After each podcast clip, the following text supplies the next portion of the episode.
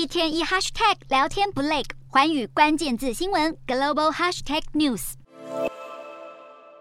二零二二世界杯才开踢第六天，主办国卡达就成了本届第一支被淘汰的队伍。卡达当地时间二十日开幕战零比二败给厄瓜多后，又在二十五日以一比三不敌塞内加尔，在 A 组苦吞两连败，写下世界杯举办将近一个世纪以来地主队最早出局的纪录。同一天出战 B 组赛事的英格兰与美国，中场则是以零比零踢平，让英格兰失去提前晋级十六强的机会。英格兰首场赛事以六比二大败伊朗，原本被看好能在第二场比赛就获胜晋级，不过英格兰却未能延续首场气势，无法突破美国队的严密防守，有待二十九日对战威尔斯后才能确认是否晋级。B 组另一场伊朗对战威尔斯赛事开踢前，曾经因反对政府人权迫害而拒绝唱国歌的伊朗球员，这次却是乖乖配合唱国歌，让观众席部分球迷当场发出嘘声抗议。外界普遍认为，伊朗球员这次不敢再做出声援国内反政府抗议者的举动，是因为开赛前夕有一名前国家队球星加富里，因为涉及批评伊朗政府而被以散播反政府宣传和羞辱国家足球队的罪名起诉逮捕，这也让伊朗的人权黑纪录再添一笔。